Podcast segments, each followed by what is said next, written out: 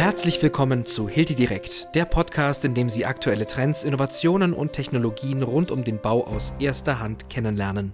Ich bin Thomas Metschel und ich freue mich, dass Sie bei unserer heutigen Podcast-Folge mit dabei sind. Alles verändert sich ja ständig und es lohnt sich auch, eingefahrene Wege mal zu verlassen und umzudenken. Aber woher soll man immer so genau wissen, welche Neuerung wirklich etwas bringt? Auch in der Welt des Bauens gibt es immer wieder neue Trends, die im Jahr 2021 vielleicht sogar ihren Durchbruch erleben könnten. Welche Technologien das größte Potenzial haben und welche man getrost ignorieren kann, verrät uns der Experte in dieser Folge. Heute ist uns Hinrich Münzner aus Stuttgart zugeschaltet. Der Diplomingenieur arbeitet als geschäftsführender Gesellschafter bei Boll und Partner, einem Ingenieurbüro für Tragwerks- und Objektplanung. Dort kümmert er sich vor allem darum, dass innovative Planungsmethoden entwickelt und eingeführt werden. Ganz vorne mit dabei die Implementierung von BIM. Herr Münzner, digitales Planen soll genau unser Stichwort zum Einstieg sein. BIM ist dabei eine Abkürzung, die schon jetzt oft zu hören ist. Können Sie unseren Hörerinnen und Hörern mal erklären, was dahinter steckt und warum diese Technologie auch in Zukunft unverzichtbar ist? Ja, die Begriffserklärung ist äh, ein sehr gutes Einstiegskriterium zu dem Thema Digitalisierung. BIM steht für Building Information Modeling zu Deutsch Bauwerksdatenmodellierung.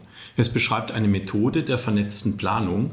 Das heißt, hier arbeiten alle über den Lebenszyklus des Gebäudes zusammen an diesem einen Bauwerk.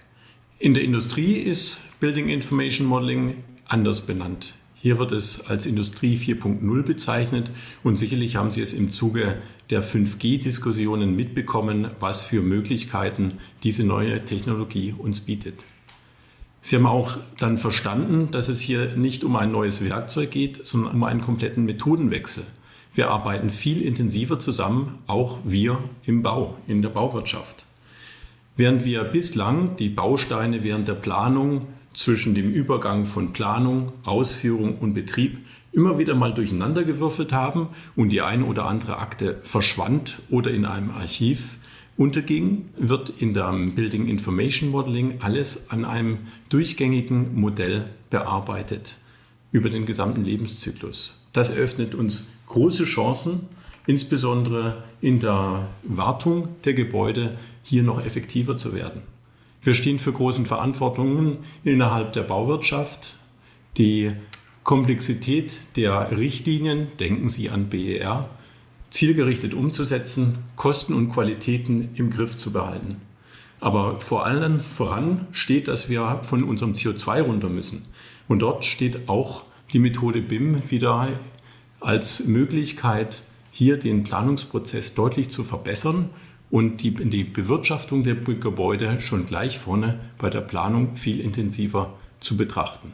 Daher eine Zukunftstechnologie, die uns ganz sicher in der nächsten Zeit auch begleiten wird. Diese Daten könnte man eben auch in einer Cloud zusammenfassen, auf die jeder Zugriff hat. Das klingt jetzt ziemlich banal, äh, kann aber trotzdem Vorteile mit sich bringen. Welche denn?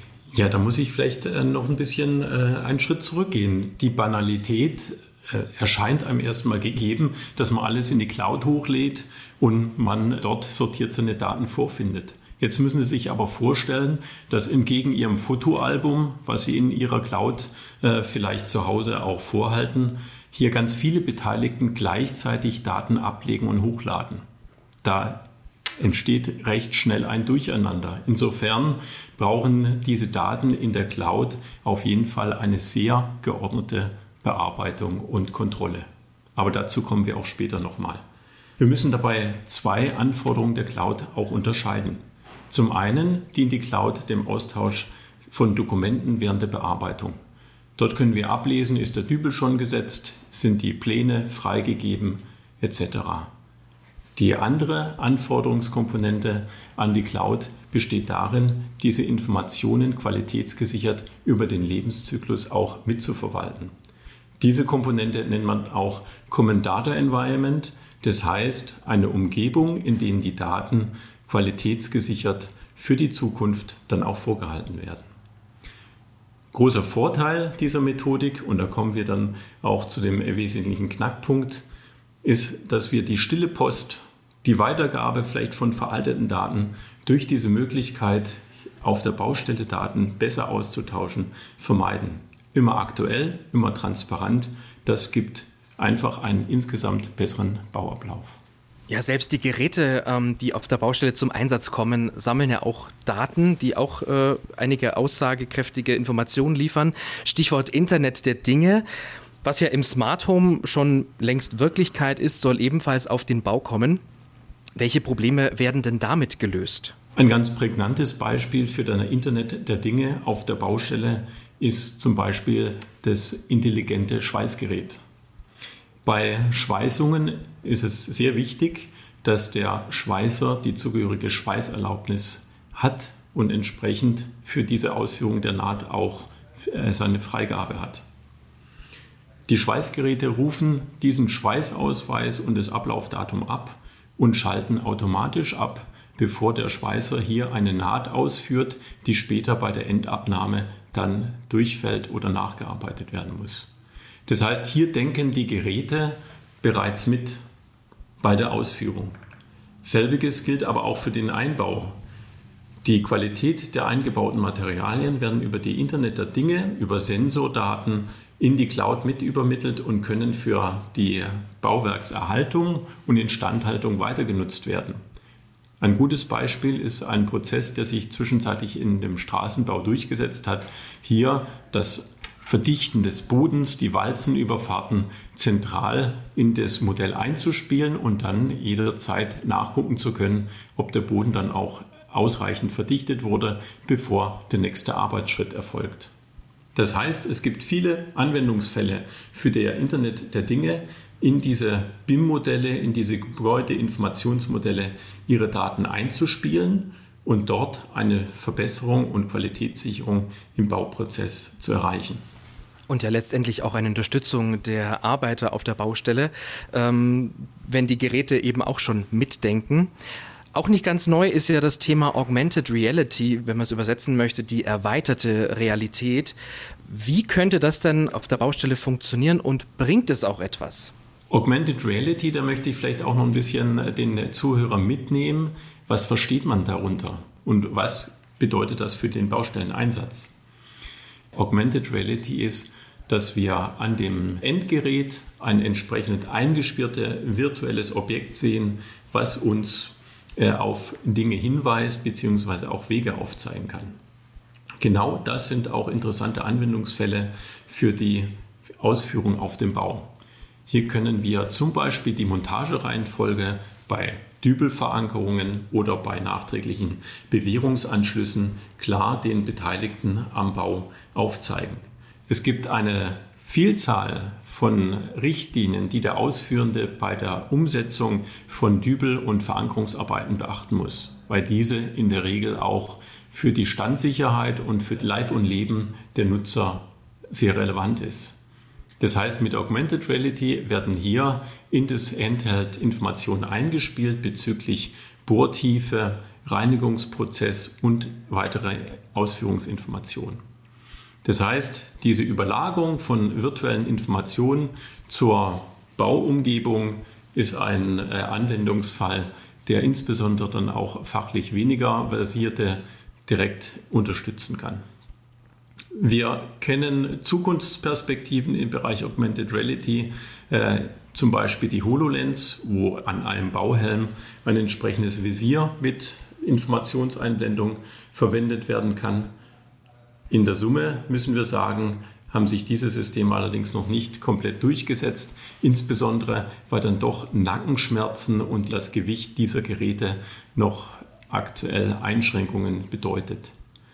Dafür durchgesetzt auf der Baustelle haben sich, wie gesagt, Tablets, Handhelds, die solche Informationen transportieren. Natürlich fragt man sich, das muss doch ein äh, großes Geld kosten, solche virtuellen Realitäten zu schaffen. Die Spielindustrie verlangt ja auch entsprechend hohe Preise für ihre virtuellen Welten. Wie funktioniert das dann?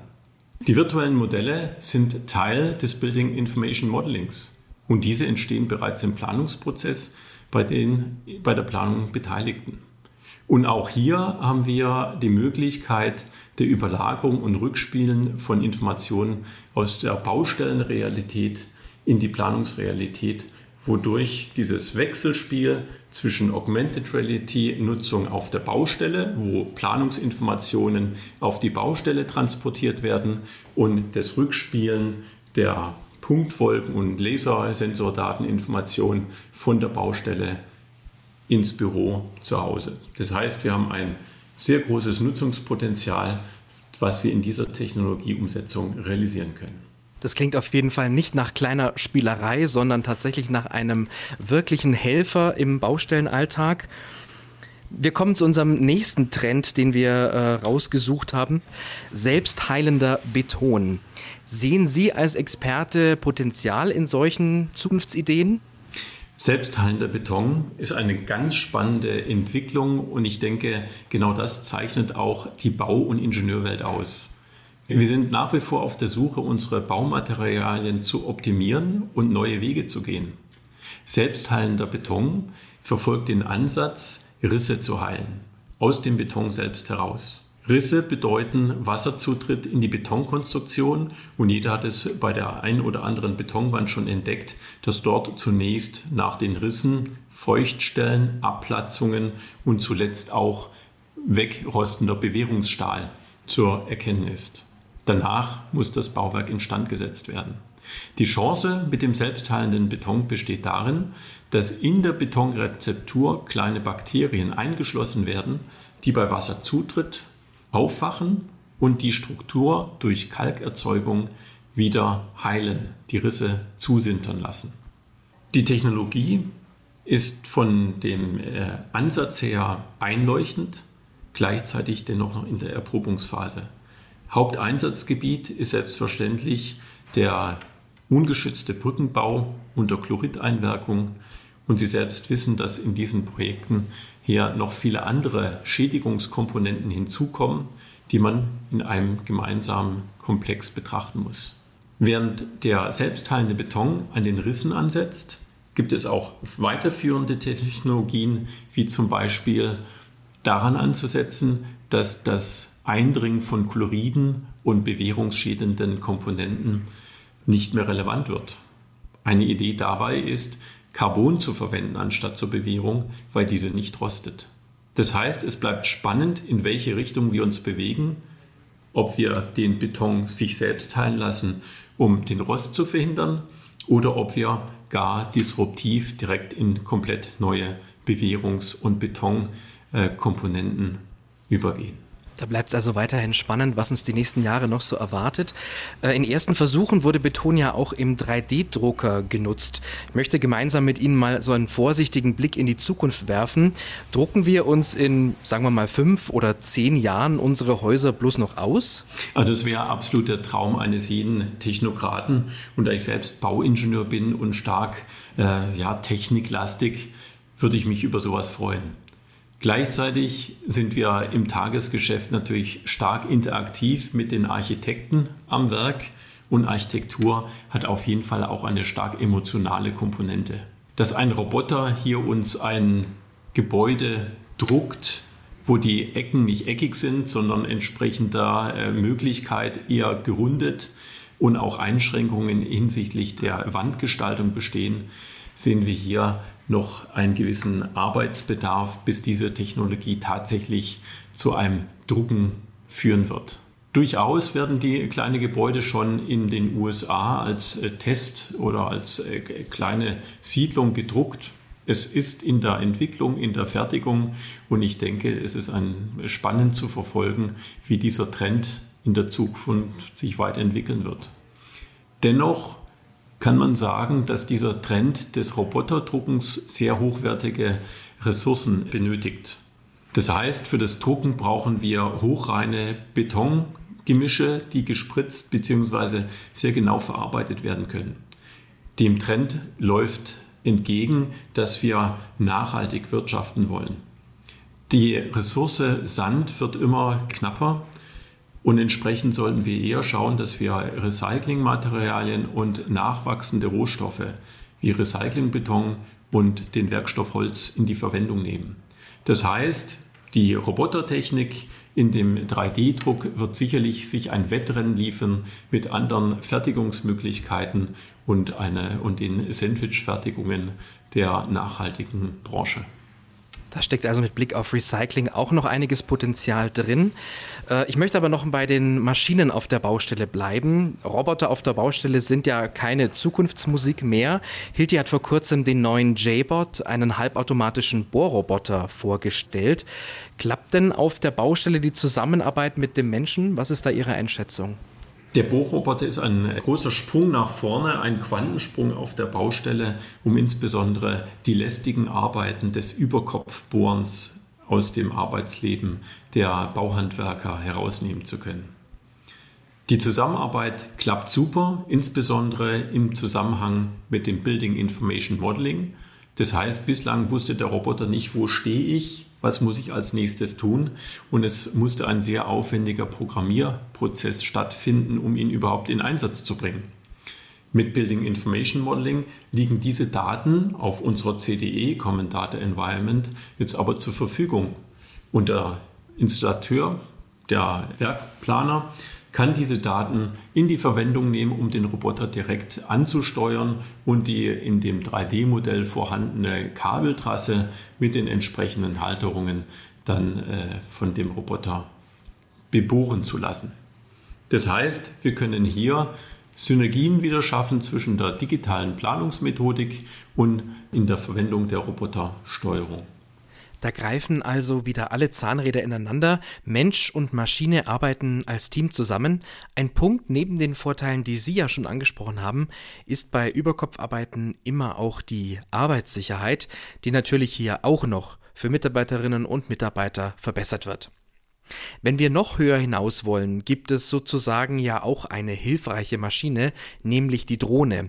Warum sollten sich denn Planer, Bauunternehmer oder vielleicht auch Handwerker so ein Fluggerät zulegen oder sollten sie das überhaupt tun? Die Drohne bringt uns einen super Überblick über die Baustelle. Das heißt, wenn wir auf die Baustelle gehen, können wir mit einem Drohnenbild jede Ecke angucken. Bisher hatten wir immer die Schwierigkeit, wo haben wir denn dieses Foto aufgenommen, weil wir immer nur mit kleinen Ausschnitten arbeiten. Mit der Drohne können wir im Video uns ganz gemütlich über die Baustelle bewegen und an jeder Stelle anhalten und schauen, wie die eine oder andere Situation ausschaut. Ein weiterer wichtiger Punkt ist, dass wir für Fassadenbefestigungen alle Dinge, die etwas höher liegen, nicht mehr aufs Gerüst klettern müssen und damit die Arbeitssicherheit ein ganzes Stück verbessert wird. Wir bleiben am Boden und die Drohne, die fliegt um das Gebäude herum. Jetzt klingt das erstmal ganz super. Da sind allerdings ein paar Punkte zu beachten, die vor allem ich als Geschäftsführer dann den Mitarbeitern dann doch auch mit auf den Weg geben muss. Bei der Drohne muss man beachten, liegt eine Versicherung vor, ist sie abgedeckt, nämlich ab und zu fallen die Dinger ja auch vom Himmel.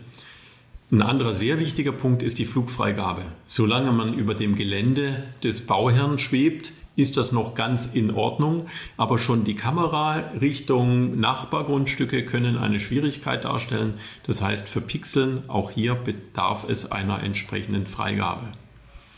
Und wir sind meist doch in dicht besiedelten Gebieten unterwegs. Da fahren Züge, da fliegen Flieger. Auch diese Schneisen sind zu beachten.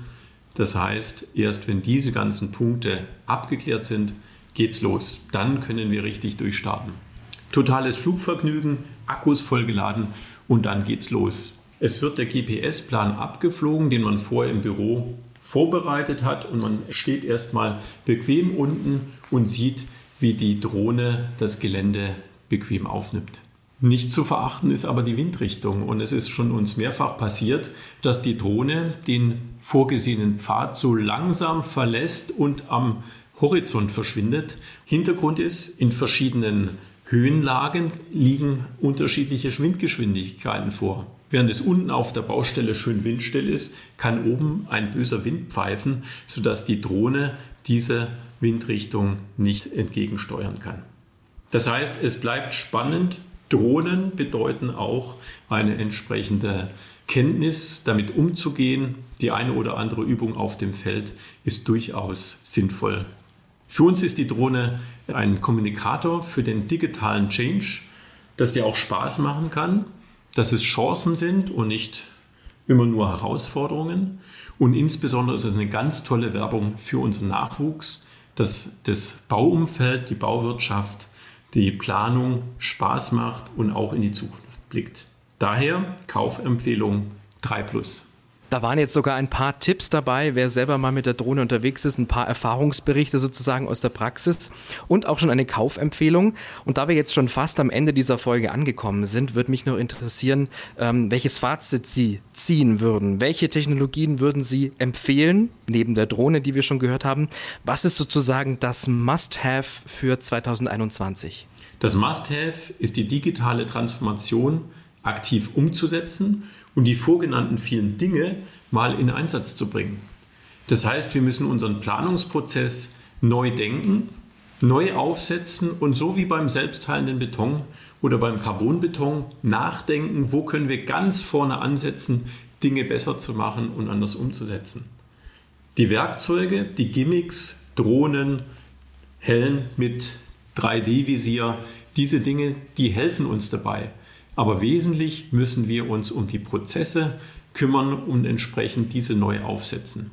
Das heißt, Must-Have ist gutes Engineering, gutes Personal und in das müssen wir für 2021 klar investieren und das tun wir am besten, indem wir Spaß haben mit dem, was wir machen. Sei es der Bohrroboter J-Bot, das Exoskelett, die Drohne, das sind die Dinge, mit denen wir das disruptive Denken unterstützen und für 2021 auf jeden Fall gut aufgestellt sind.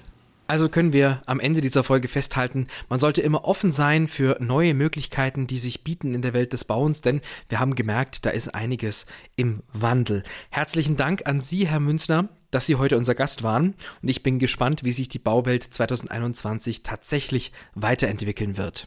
Wenn Sie, liebe Hörerinnen und Hörer, noch mehr darüber erfahren wollen, empfehlen wir Ihnen unser E-Book zum Thema Produktivität auf der Baustelle. Einen Link dazu finden Sie im Beschreibungstext dieser Folge. Haben Sie vielleicht schon Erfahrungen mit den heute besprochenen Trends gesammelt oder beschäftigen Sie ganz andere Themen, die sich für eine Podcast-Folge eignen würden? Dann lassen Sie es uns gerne in den Kommentaren wissen. Dort freuen wir uns wie immer auch über Lob und Kritik.